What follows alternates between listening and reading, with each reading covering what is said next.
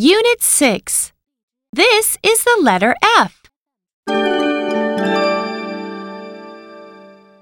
1. Trace the big F. Please count and trace with me. 1, 2, 3. F. A big F. F is for fish. F,